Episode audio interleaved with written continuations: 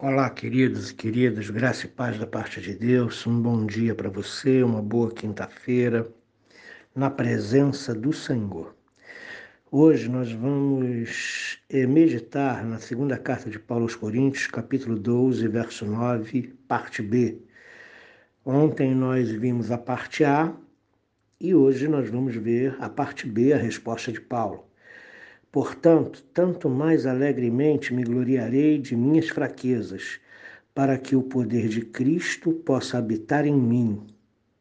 É o que Paulo, é o que Paulo diz, respondendo a, a palavra de Cristo, a minha graça te basta. Com um comentário conclusivo, começando com o termo portanto, Paulo responde à palavra de Jesus, a minha graça te basta, e a aceita.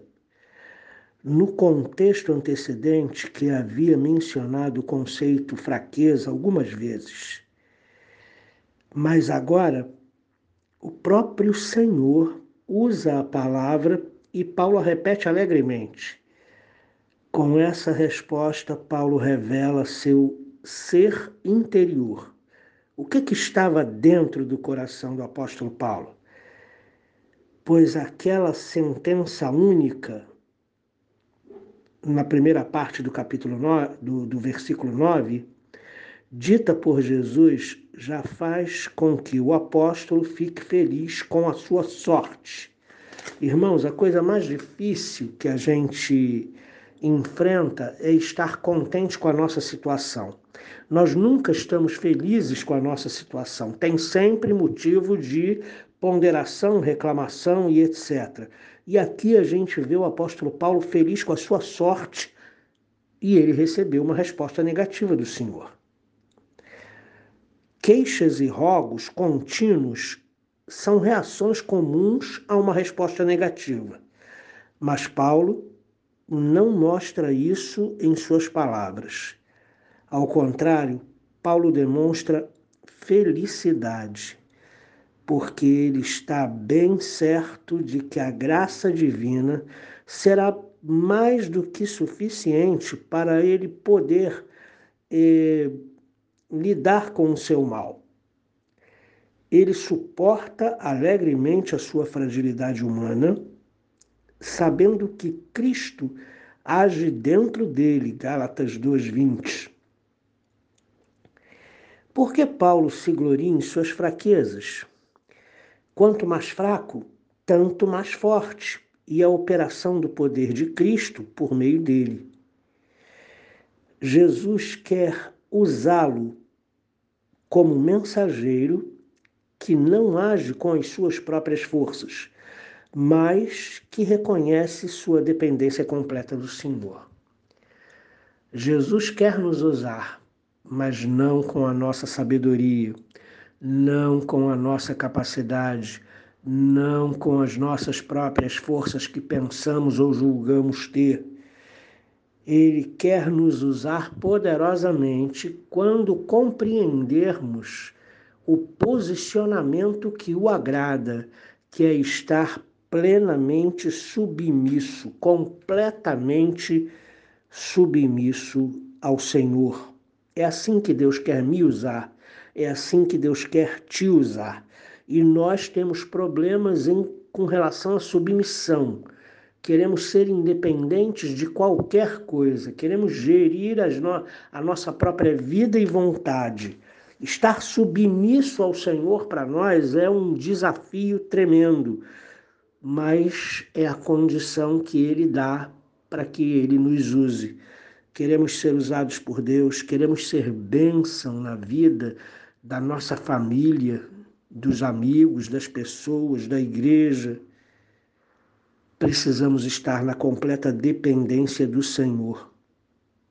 E Paulo compreendeu isso.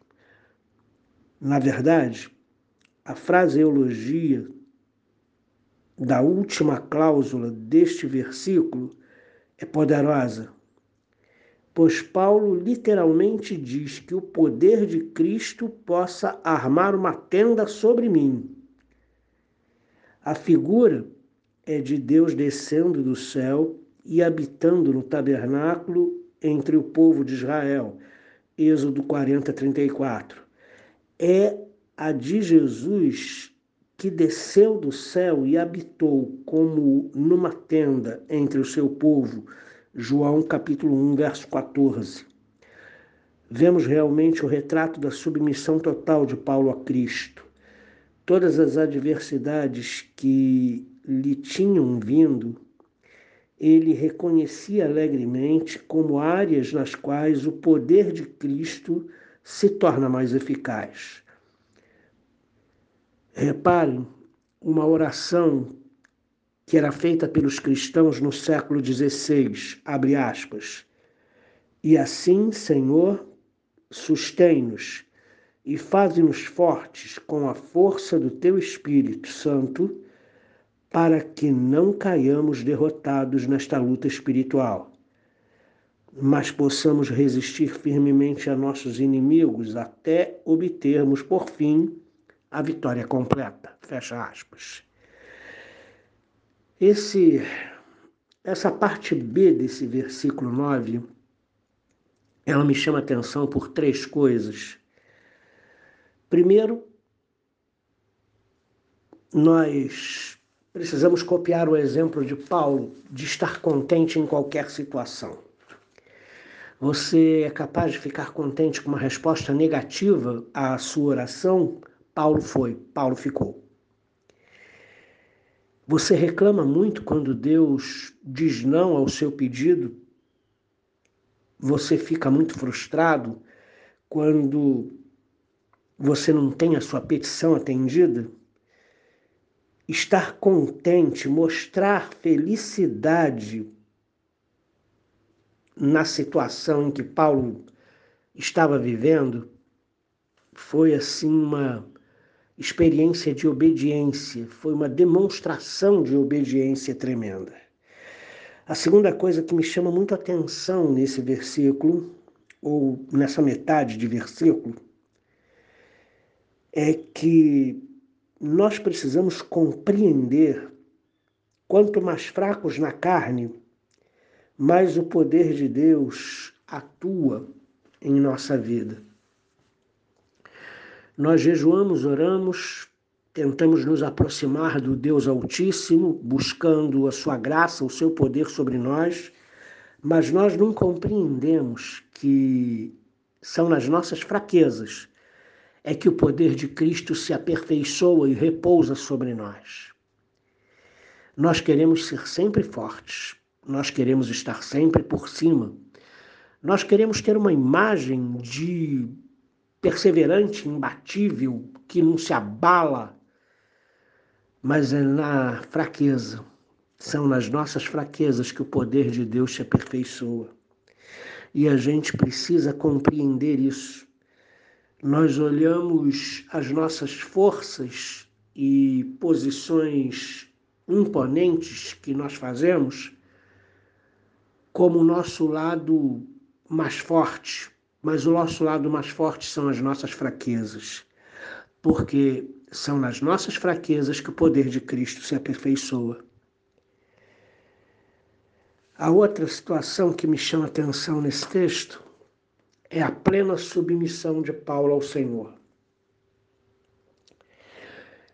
Submissão plena, queridos, é fruto de um nível espiritual assustador nós detestamos nos submeter. Nós não desejamos ser servos. Na verdade, a gente deseja ser mestre. Lembram daqueles dois discípulos que fizeram um pedido a Jesus? Que quando ele viesse no reino dele, um sentasse à direita e o outro à esquerda do seu trono? E aí então Jesus falou, perguntou para eles: vocês podem beber o cálice que eu estou para beber? Vocês podem pagar o preço que eu estou para pagar? E Jesus então diz para eles que não compete a ele dar lugares às pessoas, que isso compete ao Pai. Na verdade, queridos, esses dois discípulos, eles nos representam, porque nós queremos um lugar à direita e outro à esquerda.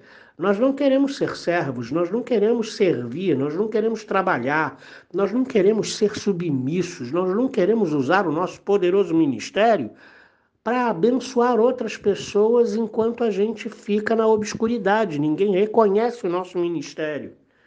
A gente quer ser reconhecido.